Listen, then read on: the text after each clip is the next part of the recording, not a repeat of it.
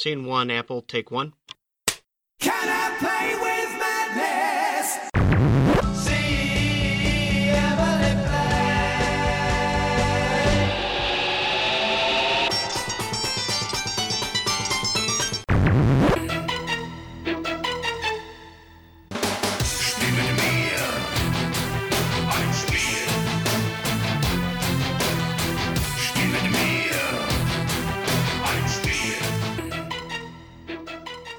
Bonjour à toutes, bonjour à tous et bienvenue dans ce nouvel épisode de Playtime, votre podcast sur le jeu de société.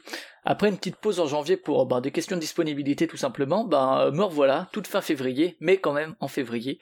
Alors je vous avais parlé euh, en fin de la dernière émission avec Access Jeux sur, euh, je vous avais parlé de Poulpe, parce que euh, à la base on s'était mis d'accord avec l'éditeur donc Serious Poulpe qui a notamment fait le, le septième continent hein, dans, dans les choses les plus récentes et qui ont, ils sont surtout connus pour ça, mais finalement en fait euh, euh, avant de leur proposer j'avais pas vérifié et j'ai vu après leur avoir proposé que la radio des jeux les avait déjà au programme euh, et j'avais en fait pas vérifié avant de proposer à Serious Poulpe euh, et j'ai annulé parce qu'en fait avec Proxy et la radio des jeux donc deux autres podcasts jeux de société bon on s'est mis d'accord pour éviter de parler des mêmes personnes euh, de manière trop rapprochée. C'est à la fois pour pour les personnes qui parlent c'est pas forcément euh, pertinent parce que ça fait un gros truc de com mais c'est auprès des mêmes auditeurs donc ça fait peut-être un effet ras-le-bol. Et puis euh, et puis voilà, même si on a tous nos, personnalités, ça fait qu'il y a quand même des questions qui se recoupent, donc on essaye d'éviter, on a un petit document pour, pour éviter ça. Du coup, je vous invite à écouter l'émission qu'ils ont faite avec, euh, avec Serious Pool, donc la, la radio des jeux, et qui est très intéressante de toute façon, et la formation est passée, c'est l'essentiel. Et donc aujourd'hui, un format un peu plus court qu'à l'accoutumée, euh, car euh, faites sur heure de travail, c'est ça Rémi? C'est ça, écoute, euh, Voilà. je suis là.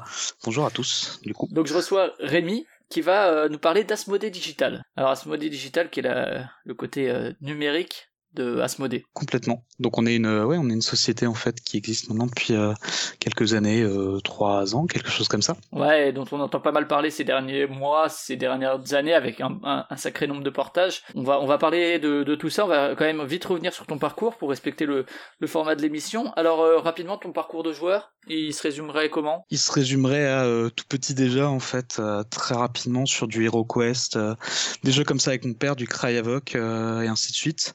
Euh, donc débuté par du board game, pas mal de jeux vidéo en fait par la suite, un peu moins de board game parce que euh, j'avais pas l'environnement pour. Et puis euh, comme pas mal d'ados derrière du jeu de rôle, du jeu de rôle grandeur nature, du board game. Et puis bah ça m'a pas quitté jusqu'à jusqu'à aujourd'hui en fait tout simplement. Et j'en ai fait mon métier euh, au final. Juste pour retracer un peu tes études, etc. T'as fait quoi pour arriver euh, jusque chez Asmodée Digital? Euh, bah, moi, je suis ingénieur en électronique à la base, euh, donc il n'y a pas un rapport direct, mais euh, mais derrière, j'ai fait de l'informatique. L'informatique, j'ai fait euh, chef de projet, et chef de projet, j'ai fait game designer en fait. Donc j'ai, je suis passé par euh, pas mal de boîtes au début qui n'avaient rien à voir avec le jeu vidéo, et puis au fur et à mesure, je me suis spécialisé. T'es Voilà. passé par des boîtes de jeux vidéo, je sais que les, les, les boîtes euh, qu'on cite souvent dans le jeu vidéo, ça va être Ubi, euh, ça va être... euh, euh, bah, C'est ça. ouais. Euh, bah, moi, je suis passé par la par la petite sœur du BIC qui est Gameloft en fait, donc qui est spécialisée dans le jeu mobile. Je suis passé pendant deux ans, et ensuite je suis arrivé chez Asmodee Digital euh, directement en fait. D'accord, mais t'as quand même un passif effectivement dans, dans le jeu mobile, ce qui est intéressant Ouais. certainement dans, du fait qu'il y a pas mal de portages qui se font principalement vers, vers les mobiles, en tout cas vers les plateformes Android et, et euh, Apple. Euh, et euh, aujourd'hui, tu, en termes de, de jeux de société, tu pratiques euh, de quelle manière, euh, que ce soit en physique ou en démat? Bah alors je pratique quand même beaucoup en physique. Euh, là je suis sur une grosse phase. Je suis revenu à du à du jeu de figurines avec du Warhammer 40 000 et d'autres jeux type Necromunda et ainsi de suite. Euh, sinon je joue à énormément de choses. Là je suis sur une campagne d'assaut sur l'Empire par exemple. Du Star Wars Rebellion pour rester dans Star Wars, Seasons, King Domino. Enfin voilà, tout un tas de choses. en fait un, de tout. De, de très petits jeux parce que j'aime bien les jeux rapides euh, et pas prise de tête à des, des gros jeux de plusieurs heures. Euh, Terraforming Mars par exemple qui est un très très bon jeu. Euh, voilà. Et dans quel contexte entre potes, euh, au boulot sur les pauses déjeuner, euh, en famille? Pas mal entre potes et en famille au final, puisque euh, bah, mon, mon milieu est en- enfin il est composé de, de joueurs clairement, Euh, et du coup pas mal de week-ends. euh, typiquement j'ai des week-ends jeux que je me bloque comme ça assez régulièrement parce que euh, parce que c'est le meilleur moyen en fait de vraiment s'y mettre. Euh, quand tu bosses, t'as pas forcément le temps le soir, mais par contre bloquer sur un week-end c'est c'est plutôt cool comme format quoi. Est-ce que, avant de rejoindre Asmo Digital, tu pratiquais déjà le, le jeu de société euh, numérique, disons, porté, que ce soit sur, euh, sur mobile ou sur BGA, euh, par exemple sur Board Game Arena Alors je le faisais sur, euh, sur mobile et PC, mais avec l'offre qui était restreinte, du coup je jouais un peu à Ticket to Ride et Small World, ce qui est rigolo, parce que du coup, bah, forcément, c'est les, les jeux sur lesquels je, je bosse maintenant. Euh, mais c'est vrai que je pratiquais pas tant que ça en numérique, parce que l'offre, il y a encore deux ans, bah, elle était très restreinte. Aujourd'hui, par contre, il y a effectivement des jeux auxquels euh, je, euh, je joue en numérique, que je sortirais pas forcément moins en physique, euh, parce que la mise en place ou autre, et puis parce qu'il y a tellement de sorties en fait que que t'es es submergé, mais par contre plaisir à les retrouver justement en numérique pour me faire une partie comme ça de temps en temps quoi. Et, d'un point de vue des événements ludiques, est-ce que tu te rendais déjà, que ce soit à Cannes, Ludinor, Paris et Ludique J'ai fait pas mal. euh, Alors, en fait, j'ai fait pas mal de démonstrations à l'époque. Ma ma sœur bossait pour euh, et c'est là que je vais pas retrouver le nom. Upper Deck, pardon. Euh, donc Upper Deck qui éditait Yu-Gi-Oh, des choses comme ça. Donc j'ai fait pas mal de démos déjà euh, à l'époque, ne serait-ce que pour euh, la Japan Expo et quelques salons comme ça. Je me souviens plus des noms de tous les salons. J'avais fait la BlizzCon au moment des jeux World of Warcraft. Et euh, derrière, je me suis fait de la démo pour à Paris et Ludique notamment. Voilà. Puis c'est vrai que sur les événements parisiens, généralement, j'essaie de m'y rendre. Euh, j'ai été à Essen aussi. Enfin, voilà. Et euh, pour, euh, tu, tu, t'avais, t'avais déjà bossé pour Asmodée en tant que qu'animateur ou ce genre de choses, ou tes premiers contacts avec Asmodée sont arrivés par Asmodée Digital? Même pas directement, ouais, j'avais fait démonstrateur pour d'autres sociétés, bah, typiquement pour des Founders avant, avant qu'ils Asmodee, euh, des choses comme ça.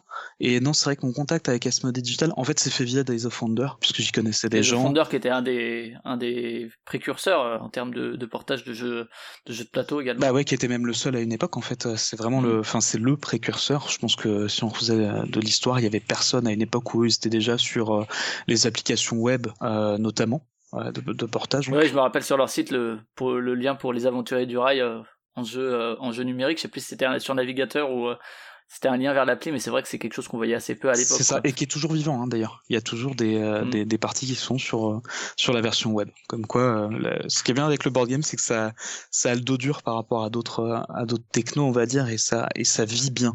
C'est plus une question de survie aujourd'hui, c'est que ça vit bien et ça vit à travers le temps. Quoi. Ouais, et puis ils étaient également avec avec Small World aussi, ils ont ils ont pas mal lancé le truc et c'est vrai qu'il y avait Board Game Arena qui a grossi grossi grossi grossi en termes de, de jeux proposés, en termes de joueurs aussi, qui était et qui est toujours d'ailleurs une une porte d'entrée vers le jeu de société euh, sans, sans sans avoir les contraintes de et on doit se réunir, on doit expliquer les règles, etc. Enfin, c'est ça ouvre des portes. En tout cas, on parlera en fin de en fin d'in- d'interview justement de pourquoi porter euh, numériquement des des jeux de société enlever peut-être une forme de convivialité. On va peut-être revenir sur euh, Asmodée digital. Donc Asmodée, Ouais. euh, donc tu dis euh, créé il y a trois ans, Asmodée était déjà très gros il y a trois ans. hein, c'est euh, voilà un leader européen au moins, je crois. euh, C'est ça. Enfin ou euh, C'est Ouais, ça, voilà. ouais, ouais. Euh, je veux pas m'avancer dans les chiffres, Voilà, c'est pas mais- la partie que je maîtrise le mieux, mais, mais effectivement, on a une, une belle présence maintenant, euh, autant au niveau européen que maintenant US aussi, euh, Chine aussi. Enfin voilà, donc on a, on, on s'est développé un peu partout. il y a trois ans c'était déjà fait, le cas. hein. C'était déjà une grosse boîte, euh, enfin la boîte majeure euh, en, termes d'acquisition de, de de petits éditeurs, que ce soit par le Games ou quoi, ou de liens de studio. Euh, voilà, je vous invite à écouter. Il y y a pas mal d'interviews qui ont été faites, que ce soit chez la radio des jeux, etc. sur sur le lien entre Asmodée et les différents éditeurs qui peuvent distribuer, hein, avec des liens parfois particuliers. Et donc là-dessus arrive il y a trois ans Asmodée Digital. Est-ce que euh, toi, je sais pas si t'étais là au début ou si t'es arrivé par la suite, mais si t'as des des petits trucs sur comment est-ce que ça s'est créé, à partir de qui? Oui, complètement. Alors, je sais plus c'était il y a trois ans ou il y a quatre ans, mais c'est dans cette euh, dans cette zone-là. En fait, euh, donc Asmodee Digital s'est créé après l'acquisition de, de Days of Wonder. Du coup, Days of Wonder, c'est en fait Digital est basé sur la partie numérique de Days of Wonder, euh, avec une très belle techno en fait qu'ils ont développée pendant des années et qui est vraiment euh, adaptée au, au fait de porter des board games en numérique.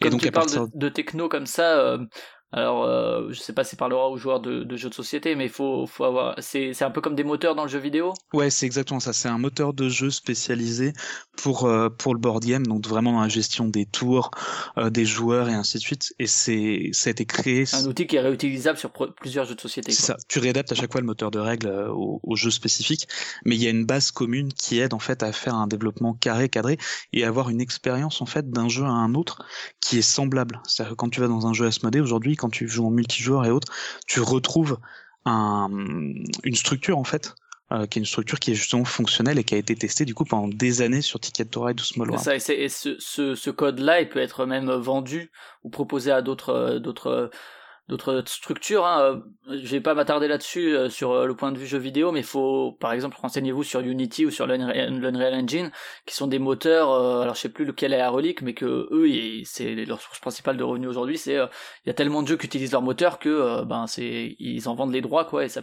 et à, des boîtes aussi diverses que des jeux aussi variés. L'Unreal Engine 4, par exemple, il y a euh, le dernier Dragon Ball qui est dessus, il y a Life is Strange, il y a Kingdom Hearts 3 qui est développé dessus. euh, donc euh, c'est des jeux assez différents et avec des boîtes différentes également. Et donc c'est un petit peu ça l'idée de, de ce qui a été développé par euh, Days of Wonder, ouais. C'est ça, pour le moteur, oui. Par contre, nous, on ne vend pas aujourd'hui le, le moteur en Mhm. lui-même. Par contre, on, on associe, on le verra Vous après. sur différents... Bah, et puis on va l'associer en fait, à- il y a- on a des studios partenaires maintenant qui font du développement pour nous et qui vont utiliser notre moteur.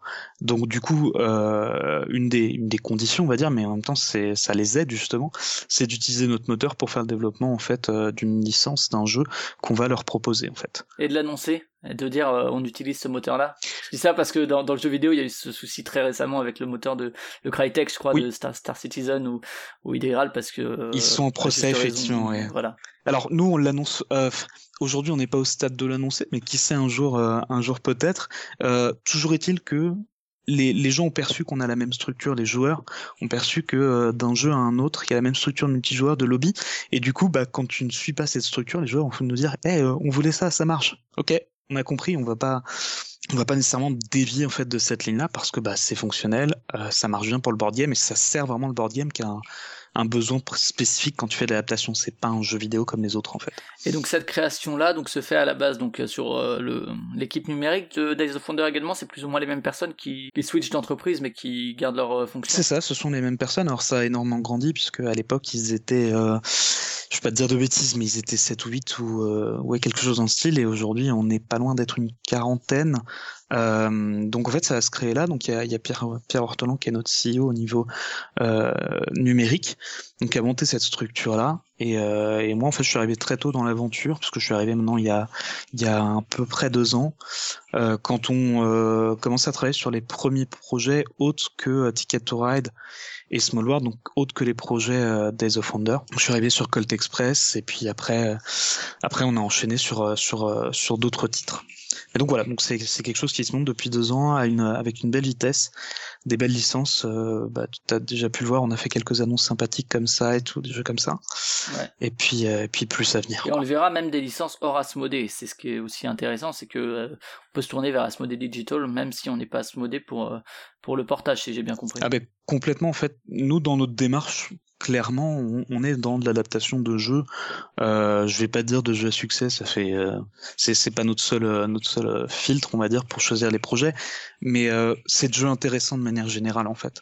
On n'est pas bloqué sur le catalogue Asmodée parce que parce qu'il y a plein de super éditeurs au niveau physique en dehors d'Asmodée également. Donc voilà, on est simplement ouvert à tout.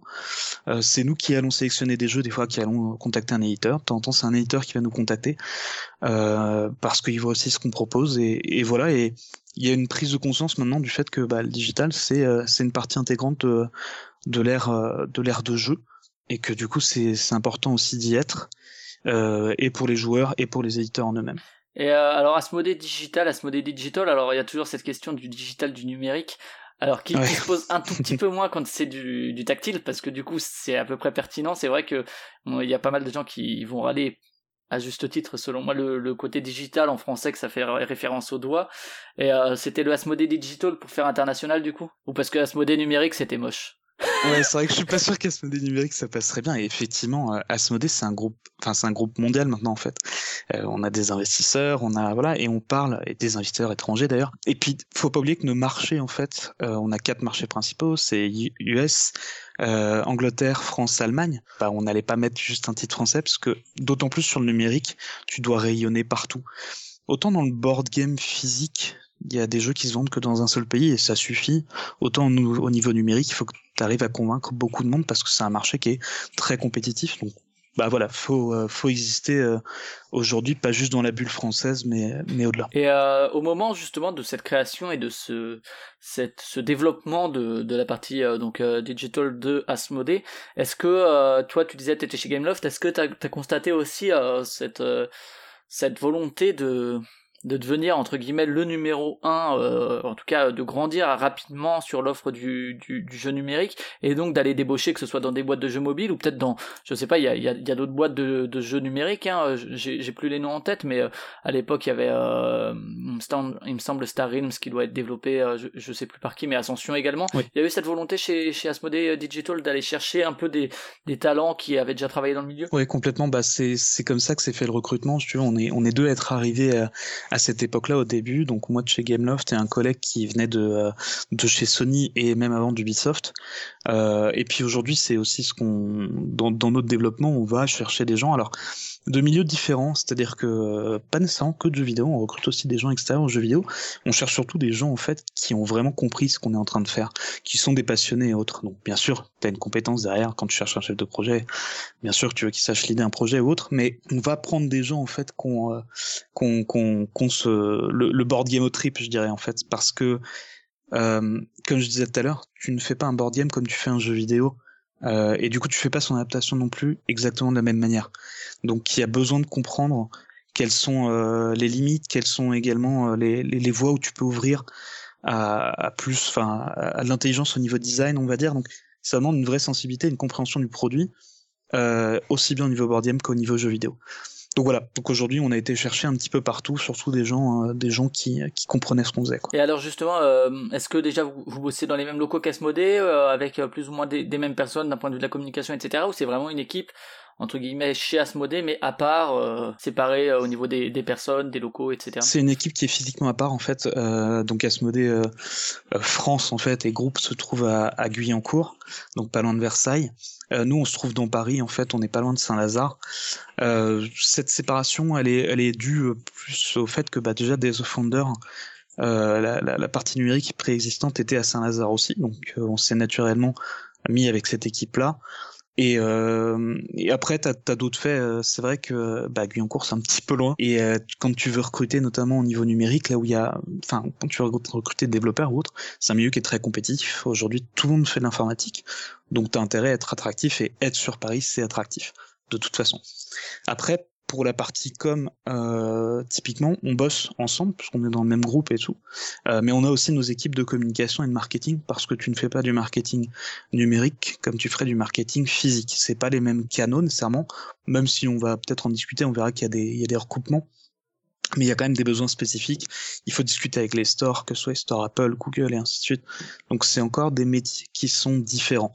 Et, mais qui doivent communiquer entre eux pour, euh, bah, pour vraiment réussir à placer correctement les produits euh, auprès de tous les joueurs. Et, et du coup, euh, au niveau de l'entité, ce qui, sur, euh, qui vous paye, en gros, c'est sur la fiche de paye, c'est Asmodée ou c'est Asmodée Digital qui est une entreprise euh, spécifique? Euh, c'est Asmo Digital, mais euh, ça fait partie du groupe. De toute façon, en fait, ça reste une entité euh, de la même manière que euh, les, les euh, toutes les entreprises qui sont rachetées derrière gardent leur identité et autres, restent sous la, la structure de leur euh, de leur entreprise, euh, mais appartiennent au groupe. Donc aujourd'hui, on appartient vraiment à ce groupe-là. On est drivé par ce groupe-là, euh, mais avec la, chance euh, de euh, d'avoir toujours notre volonté propre en fait. C'est-à-dire qu'au niveau numérique on reporte à Asmodée, euh, on est validé au niveau des décisions, tout ça, et on est vraiment supporté en fait par le groupe. Euh, et je dis pas ça parce que c'est Asmodée qui est sur mon bulletin de salaire. Euh, c'est vraiment juste que on, a cette liberté en fait d'aller choisir nos jeux, de défendre euh, nos directions et ainsi de suite, euh, sans avoir une toute puissance qui vient et qui dit non vous faites ça parce que ça fonctionne pas comme ça justement. C'est un euh, peu, un peu le même discours qu'on avait eu, euh, j'avais eu chez Sébastien Dujardin notamment, qui disait, bah moi, si Asmodée m'ont pris, c'est parce qu'ils aimaient bien ce que je fais et qu'ils voulaient que je continue à le faire, et pas parce que ils ont voulu tout formater ma production et la rendre entre guillemets dans le familial plus quoi. C'est un, c'est, un peu le même genre de, de discours, j'ai Bah, l'impression. C'est la même chose parce qu'en fait, tout simplement, Asmodee à la base c'est un, distributeur, euh, donc qui s'allie avec des éditeurs et autres. Euh, mais du coup, l'éditeur garde sa force créative. Enfin, dire, quand tu vas racheter une, société, euh, tu rachètes pas que la valeur de ce qu'elle a produit à l'instant T, tu rachètes aussi ses capacités. Donc quand derrière t'as des grands game designers, euh, t'as des grands éditeurs et autres, bah t'as envie que ces personnes-là restent. Donc tu leur laisses leur espace de liberté et de création Et c'est ce qui se passe en fait pour l'ensemble des boîtes dans, dans le groupe aujourd'hui, dont Asmodee Digital. Et euh, alors, qui travaille finalement chez Asmodee Digital? Quels sont les, un peu les rôles euh, qu'on peut trouver? Parce que c'est vrai que euh, le, le jeu de société physique tend à se professionnaliser. Alors c'est un truc qu'on dit depuis 5 ou 10 ans maintenant, mais euh, disons à avoir des compétences plus spécifiques, même si ça reste en discussion euh, euh, entre les différentes les différentes personnes. Mais il y a, y, a, vraiment des compétences de chef de projet, de directeur artistique, de enfin voilà plein plein de trucs. Tu me disais la structure d'Asmodee Digital est plus proche d'une structure jeu vidéo? C'est-à-dire que le jeu vidéo, sans sans vouloir taper sur les copains du board game, le jeu vidéo en fait c'est plus rapidement industrialisé en fait, et donc c'est euh, par rapport au board game. Bah, c'est c'est quand même la première industrie euh, mondiale aujourd'hui en, pardon pas en multimédia mais en, en loisirs, c'est le jeu vidéo. Euh, et du coup, ouais, on a une structure très rapidement qui s'est montée sur cette structure jeu vidéo parce que tu as toujours besoin d'un chef de projet qui va du coup discuter avec les développeurs, gérer le planning, ainsi de suite. Tu as besoin d'une équipe créative dont, dont, je fais partie, mais dans laquelle il y a un directeur, une directrice artistique d'ailleurs, pardon, euh, qui va faire en fait, qui va, on va créer de la vision en fait sur les jeux, c'est-à-dire vraiment dire attendez, tel type de jeu, il y a tel type de direction artistique, dans le board game, il faut la respecter. Euh, il va y avoir des éléments de design à vérifier. Donc on a en fait cette structure globale avec un pôle de développement, donc des développeurs effectivement, avec des équipes et des compétences. et là c'est ce que tu disais, c'est il euh, y, a, y a le, le, côté la passion, mais il faut aussi savoir coder un peu. Quoi. Ah bah ouais, enfin on a on a des développeurs, euh, enfin on a des développeurs pointus. C'est pas c'est pas une histoire là juste. C'est là où on rentre effectivement la professionnalisation, c'est-à-dire que c'est c'est un métier passion, ça c'est vrai, mais c'est un métier avec le tout le sérieux qu'il y a derrière. Il y a des budgets engagés, il y a des deadlines, il y a tout ça. Donc clairement, il y a un côté industriel à la chose. Maintenant, industriel porte souvent une image qui est négative. Euh, là, c'est juste que bah, quand tu dois sortir un certain nombre de jeux parce que euh, parce que des board games intéressants, il y en a juste plein. Euh, bah, il faut que tu aies des process qui soient mis en place, faut que tu des euh, il faut que tu aies de la manière en fait. Stone et compagnie, ouais, ouais tout, tout, le vocable qu'on peut retrouver dans dans, dans le jeu vidéo, ouais. Juste du professionnalisme, en fait. C'est, c'est ça, un moment, c'est ce qui te permet aussi de livrer des produits de qualité. C'est que tu sais ce que tu veux au dé, en démarrage de projet. Tu as effectivement ces fameuses milestones où on revoit le projet ensemble. Et puis, bah, ton but, c'est de délivrer quelque chose qui, qui corresponde à l'attente des joueurs et, euh, et au niveau de qualité interne que tu t'es fixé, en fait, dans l'entreprise. Et, et du coup, est-ce que vous travaillez, alors tu disais, là, vous êtes une quarantaine, vous bossez euh, sur plusieurs projets en, en parallèle, j'imagine? Ouais, ouais, on bosse. Euh... avec diffé différentes phases, euh, différentes étapes pour chacun des projets? C'est ça. Alors, je sais pas te dire le compte exact des projets, puis je peux même pas forcément te le dire, mais il y en a, il y en a, euh, c'est par dizaines, clairement. Enfin, on l'a vu de toute façon sur les deux dernières années. voilà, mais c'est pas, allez, on commence, pouf, on le mène à, au bout, et puis après, on en commence un autre. Ouais, ah, alors, euh, si, en fait, en termes de structure, ce qui se passe, c'est que, euh, en fait, on travaille avec des studios partenaires euh, qui sont des d'autres studios de développement. C'est qu'on a notre équipe de développement interne qui développe notamment toute la partie moteur dont on parlait tout à l'heure, plus certains jeux comme Ticket to Ride. Et après, nous, on bosse avec d'autres euh, studios euh, français, canadiens, polonais, euh, pour externaliser du développement parce que si, si c'est aujourd'hui on, on, a besoin en fait de, de, sortir autant de projets et donc il nous faut des, des, des, des, forces et des ressources et on construit vraiment des partenariats avec eux c'est-à-dire qu'on prend pas des studios euh, juste une fois pour faire un projet et après se dire bon bah bye euh, on rebossera plus jamais ah bah ensemble. après c'est ce qu'on c'est ce qu'on trouvait dans le jeu de société entre guillemets euh, physique c'est euh, voilà t'as bossé avec une usine pendant euh, une fois t'as mis en place des routines des habitudes de communication etc c'est exactement il faut refaire ça, ça à chaque fois c'est un peu un peu long c'est ça et puis en plus derrière nous, on cherche aussi des équipes créatives parce que ça a du jeu vidéo là-dessus et donc il faut des équipes artistiques créatives qui comprennent et qui ont la sensibilité du board game. Et même si on se dit que ça fait dix ans que c'est la renaissance du board game, dans le dans la perception qu'il y a encore du board game et dans la connaissance, euh, c'est pas encore quelque chose de, très courant. Donc tu vas trouver des game designers et des directeurs artistiques passionnés de board game, mais pas encore tant d'entreprises que ça qui sont tournées vers euh, l'ère numérique du board game. Donc nous, on, est vraiment en recherche de ces partenaires. Et une fois qu'on en a trouvé un, bah voilà, on va pas se dire qu'on qu se marie avec, c'est pas le terme, mais euh, mais on mais on bosse ensemble euh, clairement main dans la main. Et euh, ces, ces partenaires-là, c'est des studios qui étaient indépendants avant, enfin ils sont toujours indépendants, mais je veux dire ils bossaient déjà sur des portages de jeux euh, de société, ou bien c'est des studios qui se sont montés depuis. Euh? Il y a il y a il y a de tout en fait. Il y en a certains. typiquement, on bosse avec Playdeck, Playdeck qui faisait déjà de, de l'adaptation numérique de, de board game. Ouais, qui est un des plus connus, il me semble. Ouais, c'est ça. C'est bah, je sais pas depuis quand ils existent, mais effectivement, ça doit déjà faire un paquet d'années, peut-être 4-5 ans. Euh, donc voilà. Et puis après, on a d'autres studios, en fait, où on a accroché avec les gens, tout simplement, parce que bah, ces gens-là, on s'est rapidement rendu compte que c'était des passionnés de board donc quand, euh, qui bossaient dans le jeu vidéo, mais quand on leur a parlé de board ils, ils avaient des étoiles dans les yeux, on s'est dit, bon, bah, ok, il y a, y a, des moments où faut pas se poser beaucoup de questions.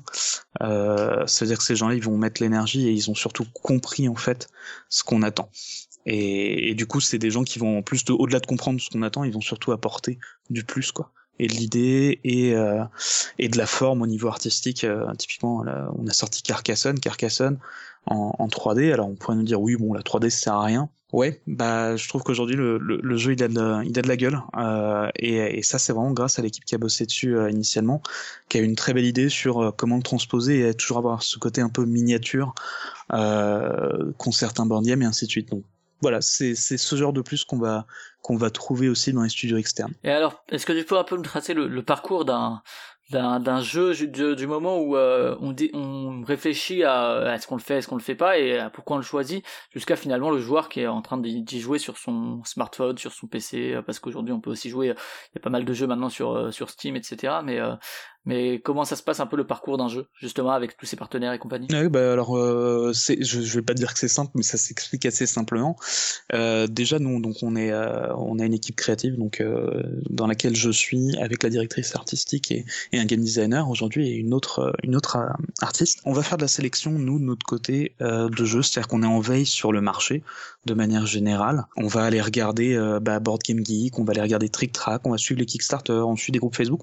On se tient au courant, en fait on joue nous-mêmes à certains jeux et puis euh, et puis il euh, y en a un certain nombre qui vont euh, qui vont nous accrocher euh, et qu'on va analyser en fait. Il y a également du coup des éditeurs qui viennent nous voir en disant écoutez moi j'ai tel tel tel. Ouais, ça arrive ça maintenant aussi. Ouais, ouais maintenant en fait c'est c'est je je saurais pas dire un, un, ratio et quelque part peu importe mais mais maintenant ça arrive régulièrement effectivement parce que bah Asmodee Digital s'est créé un nom et euh, les gens ont pu voir les productions. Et donc c'était pas juste un, un, coup de bluff en soi d'Asmodée et autres, c'est vraiment une volonté euh, de, de, développer cette, euh, cette zone-là. Donc une fois qu'on a des projets qui viennent soit, soit de nous, euh, de par nos recherches, ou de par un, éditeur qui nous a contactés, on va commencer par faire bah, des analyses déjà, ne serait-ce que de voir qu'est-ce que la communauté en dit, qu'est-ce qu'elle en pense, euh, pour vraiment avoir le, le feeling de qu'est-ce qui est important dans le jeu d'un point de vue joueur.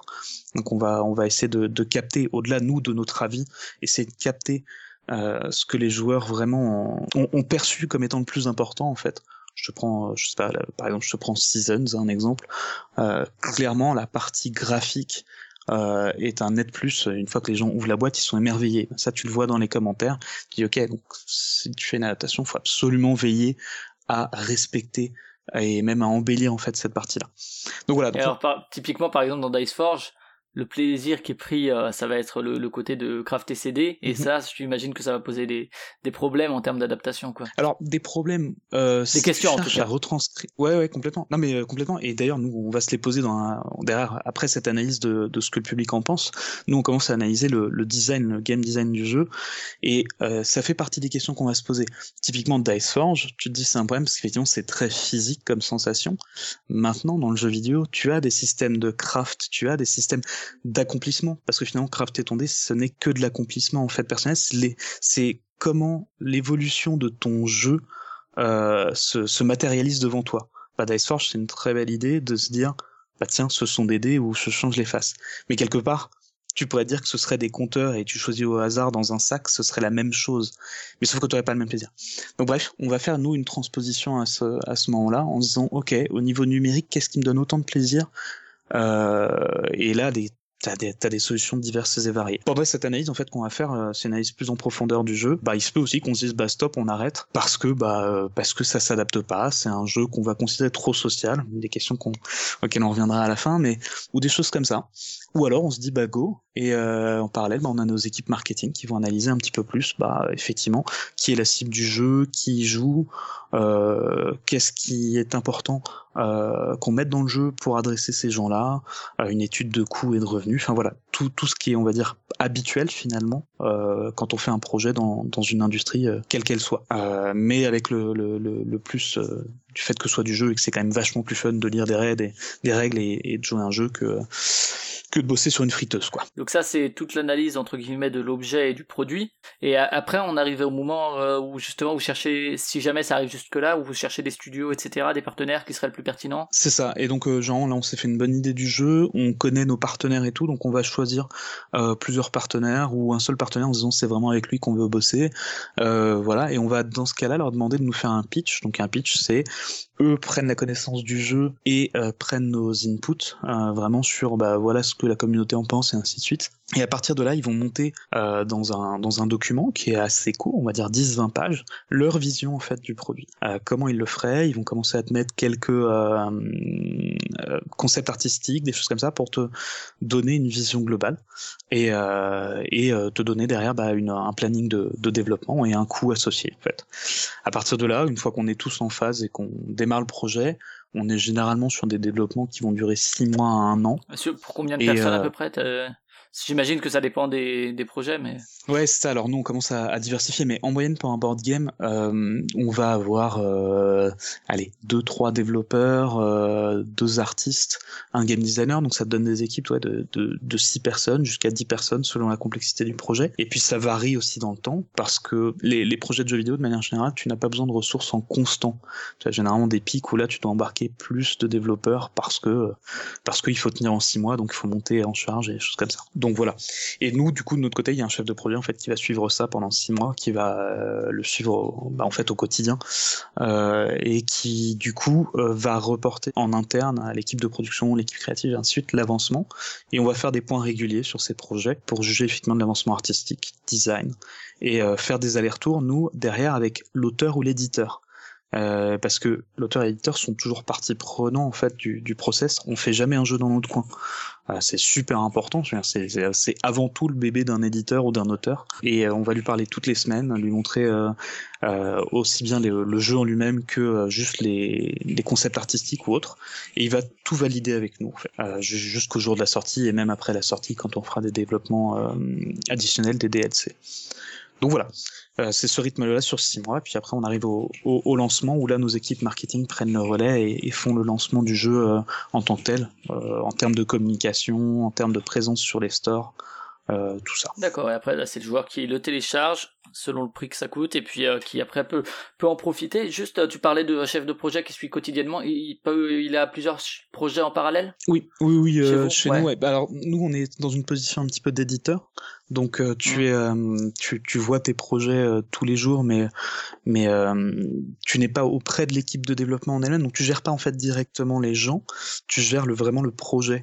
Euh, comme un éditeur peut faire par exemple avec, avec un auteur en fait Tout à fait. euh, tout simplement. Donc effectivement, ils ont ils ont plusieurs projets en parallèle euh, dans une quantité euh, qu'on espère raisonnable à chaque fois parce que euh, bah t'as des t'as des pics en fait dans les projets. Il y a des moments où effectivement t'as besoin de beaucoup d'attention sur certains projets parce qu'ils sont des phases bah, typiquement au moment de la sortie ou juste avant la sortie où euh, faut être sûr que tout est bien vissé et que tout tient bien ensemble. Euh, voilà. Tu parlais effectivement de des auteurs. euh, alors, alors, euh, on en a parlé plusieurs fois avec d'autres auteurs, mais avec certains auteurs. Mais il y a, y a une rémunération aussi des auteurs maintenant de plus en plus. Alors je sais pas si si c'est toi qui as les clés là-dessus, mais euh, mais dans dans les contrats c'est de plus en plus spécifié que le pourcentage peut être différent sur les le par rapport aux ventes euh, numériques, par rapport aux ventes physiques. Alors les, euh, les de toute façon les auteurs sont rémunérés euh, complètement. Ça ils sont ils font partie du enfin je veux dire c'est leur jeu hein, c'est leur droit et ainsi de suite. Euh, et effectivement derrière c'est une négociation. Alors là c'est contrat par contrat jeu par jeu Ouais. société d'édition par société d'édition enfin voilà. Donc euh, il y a il y a il y a une négociation qui mène à des pourcentages différents selon certains auteurs selon euh, des passifs des fois de maison d'édition ou des choses comme ça. Mais, mais du coup, le, les sous que vont mettre le joueur dans la- l'application, on en parlera après, ça, ça va où? Ça va dans l'équipe de développement, bien sûr. Euh, je sais pas si tu veux donner une moyenne de prix de développement, mais je pense que les gens se rendent jamais assez compte à quel point ça coûte de l'argent de développer une appli en se disant oh mais il y a tout qui est prêt, il y a juste à le mettre en numérique. c'est ça alors effectivement je peux pas te donner de, de coûts comme ça mais il faut imaginer que c'est en plusieurs centaines de milliers d'euros Ouais. Euh, donc c'est donc quand on vend une application à 5 euros, bah, on peut faire des calculs rapides. Euh, voilà, et là on parle que du prix de développement quand je te dis ça. mais il y a un coût global qui est, qui est vraiment élevé. Donc c'est ce qui fait aussi qu'on fait attention dans la sélection de nos jeux et qu'on peut pas tout adapter. Hein. Il y a plein de jeux de cœur où tu te dirais putain j'aimerais tellement adapter, puis après tu dis bah non, on n'est pas beaucoup après ces jeux-là, donc voilà. Mais globalement quand le joueur va acheter quelque chose, bah oui il y a, y a, une rémunération en fait qui se fait en pourcentage, donc il y a une, un pourcentage qui va directement à l'auteur, un pourcentage qui revient au store, faut pas oublier, à Steam, à, mm -hmm. à Apple, à Google, et puis une pourcentage qui nous revient, une part de pourcentage qui nous revient à nous. Et éventuellement à l'éditeur en plus si c'est. Ouais c'était alors c'est ça en fait quand je dis l'auteur en fait ça peut c'est l'auteur ou l'éditeur parce que de, temps en temps tu as un contrat entre l'auteur et l'éditeur. Et donc nous on parle en termes juste de chiffres que avec l'éditeur. Et on va parler avec l'auteur pour le développement du produit mais on ne lui parle pas de la partie financière du coup. Des fois c'est directement avec l'auteur. C'est euh, le, board game c'est une industrie au cas par cas quoi. C'est vraiment euh, et puis on parle avec tellement de monde différent que bah voilà c'est un, une personne un cas différent mais mais qu'on a appris à gérer là sur les deux ans et maintenant bah bah ça roule quoi. C'est vraiment on, on, est en ordre de marche quoi pour pour gérer tout ça. Et après euh, alors on a parlé un peu du choix des jeux etc arrive le moment effectivement où ça doit sortir. Euh, aujourd'hui il y a au niveau des plateformes bah j'imagine que les principales va y avoir le PC même si euh, je sais pas si tu as une idée des proportions, si c'est vraiment le mobile, la, la, tablette ou le PC qui sont les plus utilisés pour le, le jeu de société. Alors ce qui est euh, difficile en fait à quantifier, c'est que euh, déjà ça dépend des jeux. Euh, Aujourd'hui le board, le board game, on parle toujours de board game au sens général, alors que déjà bah, quand tu regardes du Trick Track ou du BGG, tu te rends bien compte que déjà des types de board game, il y en a plein différents, catégorisés en Ameritrash, en Eurogame et ainsi de suite. Donc selon les types de jeux, tu vas retrouver euh, des jeux sur lesquels le PC est leader et puis d'autres sur lesquels le mobile est leader. C'est comme ça, ça dépend souvent de la complexité au niveau de l'interface de jeu, de la même de la profondeur du jeu. Un joueur PC est souvent plus engagé en fait, parce que c'est pas juste une partie rapide dans le train, c'est il se pose le soir, il va jouer pendant trois heures à son jeu parce que c'est le jeu qu'il adore. Clairement, il y a des plateformes aujourd'hui comme le mobile qui ont tendance à leader le marché euh, sur euh, la plupart des jeux, mais on a aussi des jeux spécialistes, je pense à Site par exemple, où euh, effectivement il arrivera sur un mobile à un moment et autre, mais l'expérience, on va dire la, initiale la plus euh, pure, ça va être celle sur PC, parce que c'est un jeu qui a une, profondeur et qui a une euh, une épaisseur en fait tout simplement de gameplay qui s'adapte très bien au clavier souris et au fait d'être posé pendant une grosse heure devant son PC. Donc voilà ça, ça répond pas vraiment à la question, mais c'est juste qu'il n'y a pas une seule réponse en fait à, à, ce truc-là. Et on a sorti beaucoup de jeux très différents. On va continuer à compléter notre catalogue parce qu'il y a toujours des types de jeux qui nous manquent, parce qu'on est en train de, de quadriller un petit peu plus notre catalogue. On dirait effectivement, on manque peut-être d'Eurogame un peu allemand, des choses comme ça.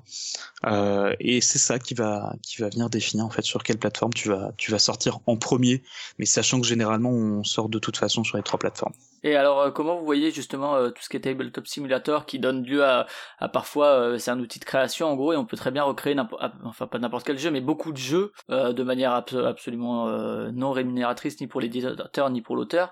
ça, vous le voyez comment? Est-ce qu'il y, y, a des questions juridiques ou bien il n'y a rien à faire et, alors euh, très honnêtement, alors déjà c'est une gestion, c'est les éditeurs qui gèrent eux-mêmes effectivement par rapport à, à est-ce qu'ils veulent voir leur jeu apparaître sur Tabletop Simulator ou non.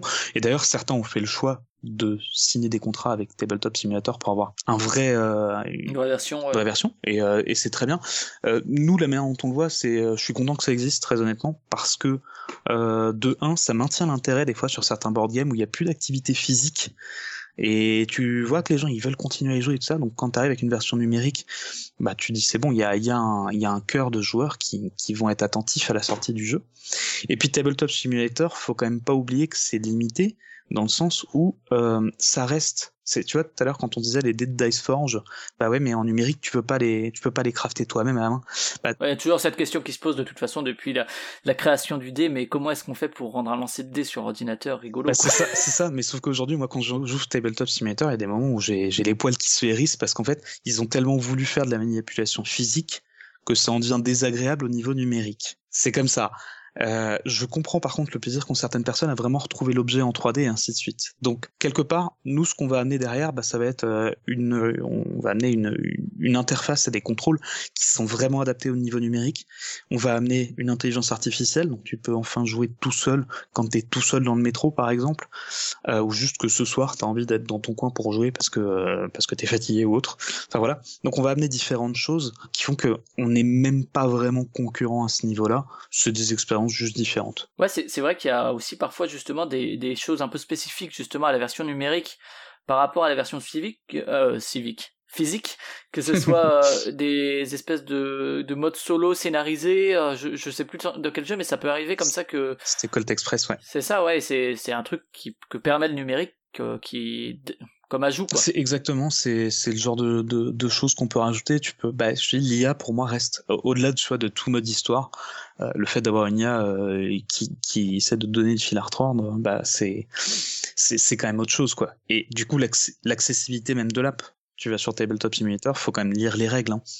Euh, bah il y a enfin je, pense que je suis pas tout seul mais il euh, y a quand même de plus en plus de gens qui ont la flemme de lire des règles de 50 pages et je les comprends parce que tu as juste moins de temps ou autre, mais tu veux continuer à jouer du board game. Donc, bah, quand tu arrives dans nos apps, t'as un tuto. Et un tuto, ça t'explique tout, quoi. Ouais, ça, ça, se règle comment, justement, parce que c'est vrai que euh, fut un temps où, euh, finalement, euh, pour certains jeux, euh, t'avais un tuto qui était tellement mal fait que à la limite t'avais un lien vers les règles, un PDF et alors tu lisais ce qui était encore pire que de lire les règles en physique. Et euh, là j'ai l'impression aussi qu'il y a eu des progrès faits là-dessus euh, dans, dans l'apprentissage. Je veux dire on n'est peut-être pas à Super Meat Boy où, euh, où t'apprends euh, directement niveau 1, niveau 2, mais ça va vers ça quoi. C'est ça. Alors il y, y, a toujours l'espoir de te dire un jour on trouvera la recette magique pour le pour le board game et pour faire des tutos où euh, quand tu joues tu comprends tout. Mais euh, bah déjà, euh, c'est un peu la quête, la quête du graal du jeu vidéo depuis des années, hein, ce, ce truc-là, de se passer de tuto. Mais au-delà, au-delà de cette quête du graal, bah nous, de toute façon, c'est un prérequis aujourd'hui. C'est-à-dire qu'on sort plus de jeux sans tuto. Ça, ça fait pas de sens. C'est, quand même là un des avantages premiers du numérique, donc autant l'utiliser. Et euh, bah c'est, euh, ça fait partie intégrante du dev. Euh, c'est une grosse partie d'ailleurs du développement en fait, le tuto. On se rend pas compte parce que tu dois casser le moteur de jeu, tu dois mettre des freins pour dire attends là, t'attends que le joueur il est bien fait cette action machin donc c'est c'est un gros travail mais c'est c'est aussi un gros travail récompensant quand tu te rends compte que derrière les gens téléchargent et gens ils te disent rien.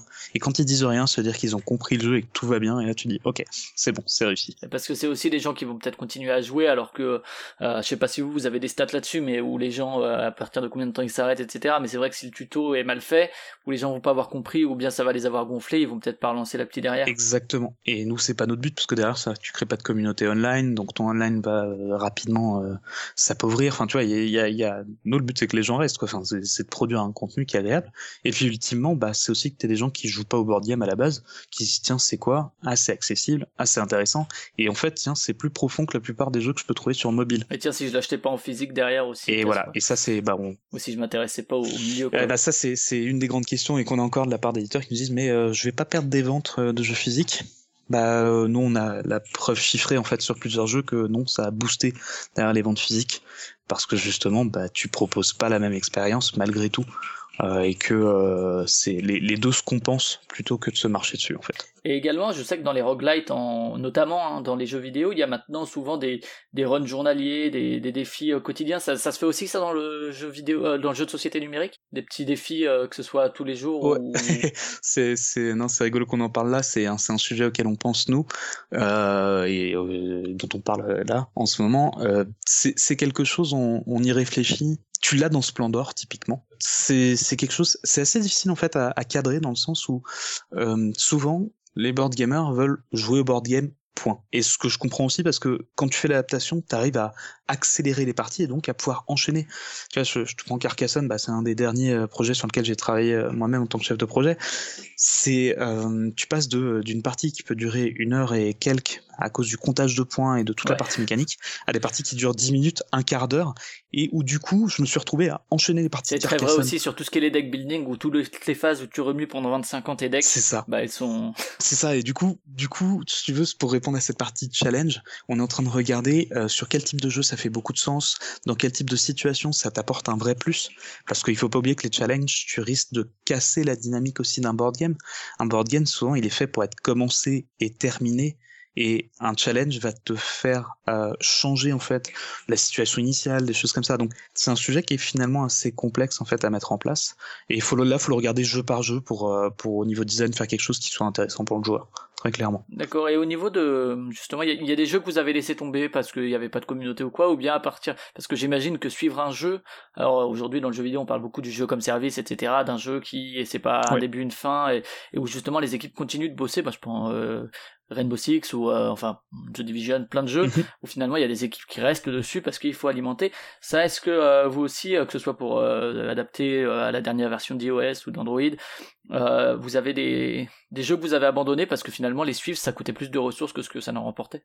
Alors déjà, on n'en abandonne pas en termes de compatibilité. C'est-à-dire que quand un jeu casse euh, au niveau, euh, bah, tu vois, nouvelle version d'iOS ou des choses comme ça, euh, bah on va on va déployer les ressources qu'il faut pour le maintenir justement. Après, oui, il y a des jeux sur lesquels bah il n'y a pas de contenu euh, nouveau qui sort. Euh, ils vivent leur vie, il y a une communauté et autres. C'est un peu la loi des marchés. De toute façon, là-dessus, t'as des jeux qui marchent moins bien que d'autres. Et, euh, et comme je disais tout à l'heure, bah, il y a un coût sur le développement. Toujours la même chose. Euh, maintenant, on n'est pas à l'abri, euh, notamment dans le board game, que t'aies par exemple une V2 qui sorte du même jeu physique qui se relance à fond, et nous, du coup, ça redonne un, ça rebooste les ventes numériques aussi, donc on on y retourne. Enfin voilà, il y a, y a pas de projet aujourd'hui qu'on abandonne, qu'on enlève carrément du store comme ça se fait des fois. Euh, non, nous, un jeu, un jeu, il tourne, il a ses serveurs qui sont actifs, et donc tu peux toujours y jouer. Par contre, ça veut pas dire effectivement qu'il y aura nécessairement du nouveau contenu dans les six prochains mois. Et est-ce qu'il y a des jeux gratuits chez, chez vous ou pas? Parce que euh, la question du choix du prix, j'imagine que ça va dépendre des ressources engagées et compagnie. Mhm. Mais est-ce que euh, il y, a, il y a des jeux gratuits avec microtransactions et compagnie comme ça peut se faire dans le jeu mobile? Donc on l'a fait, euh, ouais, on l'a fait avec Double du coup, euh, qui, est un, qui est un de nos jeux gratuits.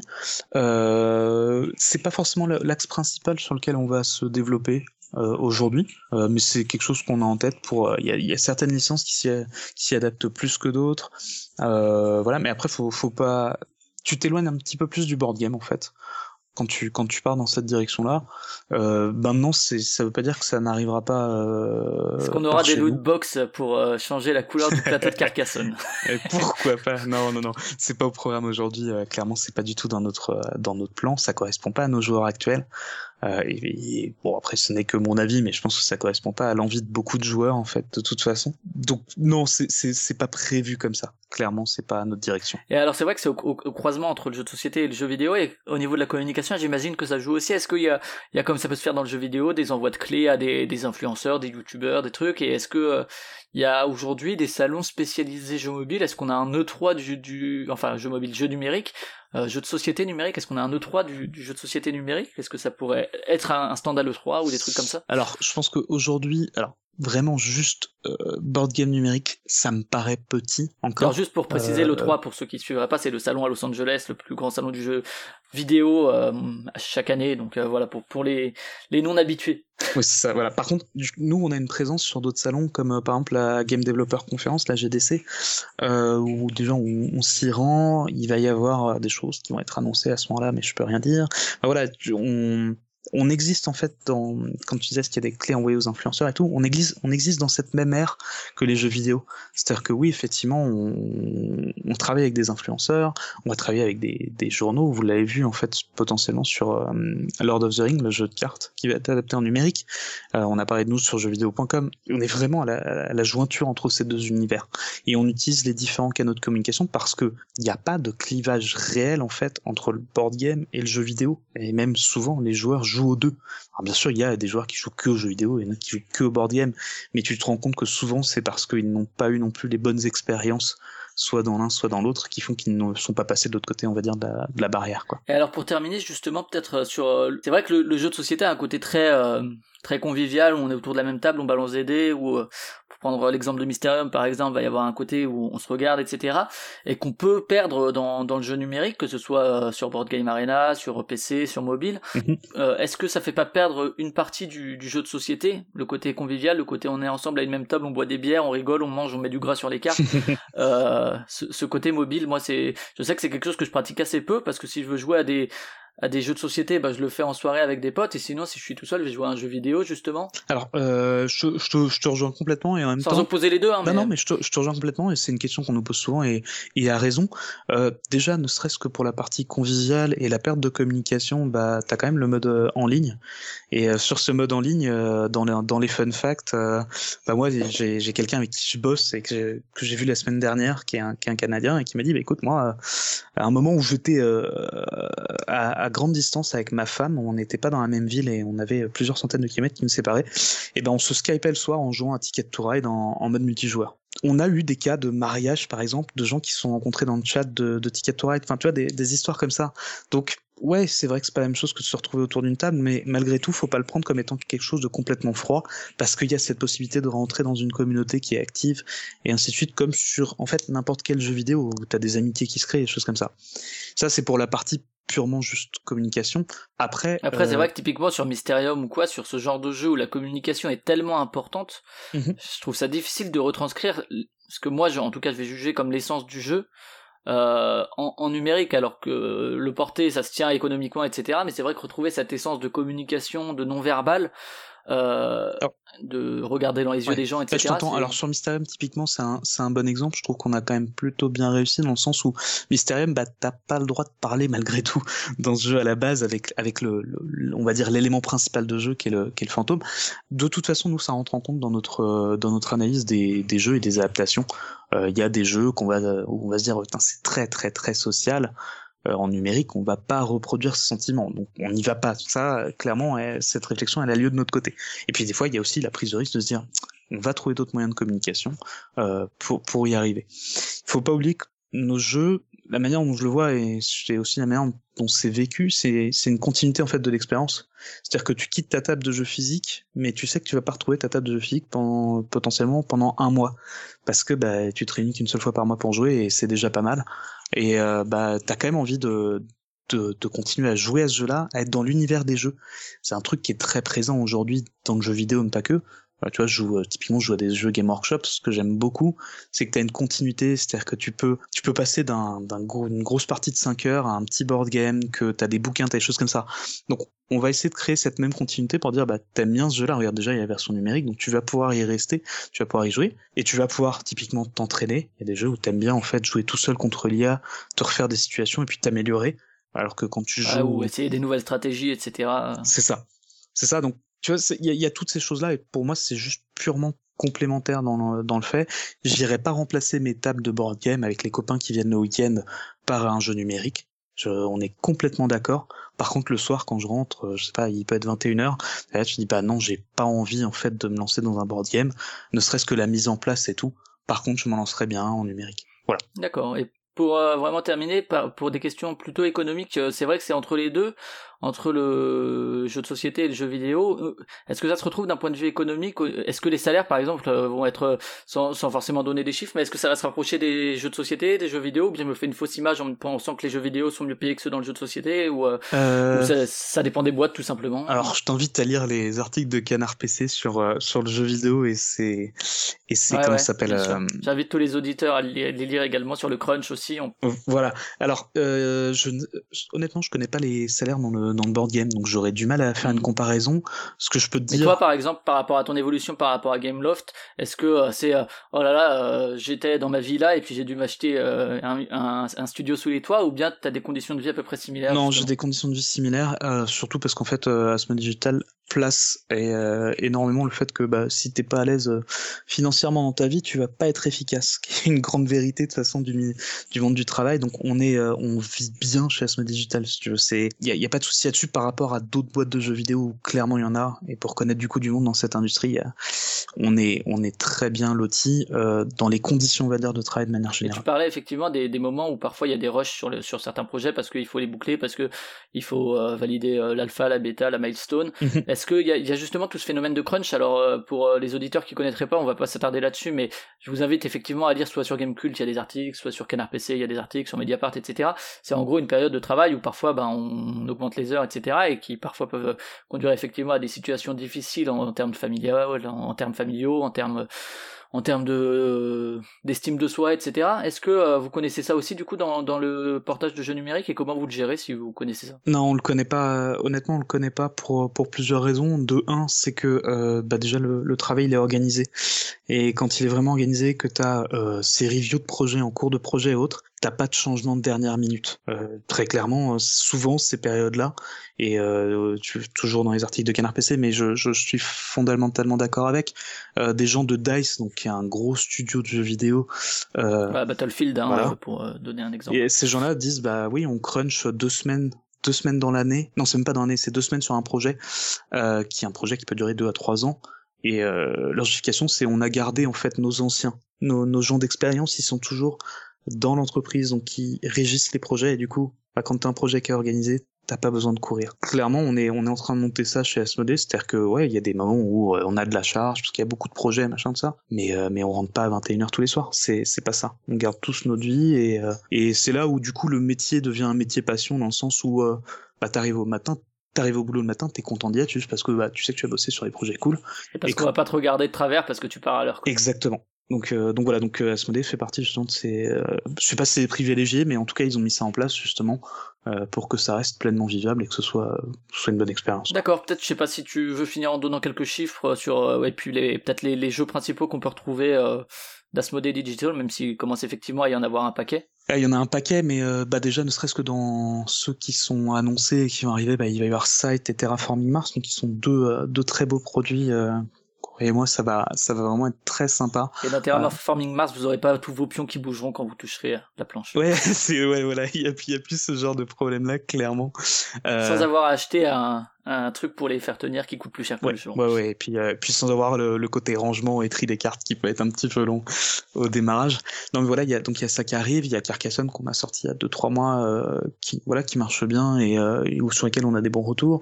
Il y a les historiques que sont Ticket to Ride et Small World. Euh, voilà, enfin, on a un catalogue là, je crois qu'on en a 25 maintenant, donc euh, et on en voit passer beaucoup. Mais mais voilà, c'est c'est regardez juste notre catalogue même sur Steam ou autre, vous verrez qu'il y a, je pense qu'il y en a pour tout le monde. Et, et, et Seven Wonders, tiens, qui a mis tellement longtemps à sortir, c'est chez vous, c'est euh, interne. Non, c'est interne à repro du coup, euh, voilà, et qui ont réussi à, à- à sortir un, un beau produit sur iPad au final.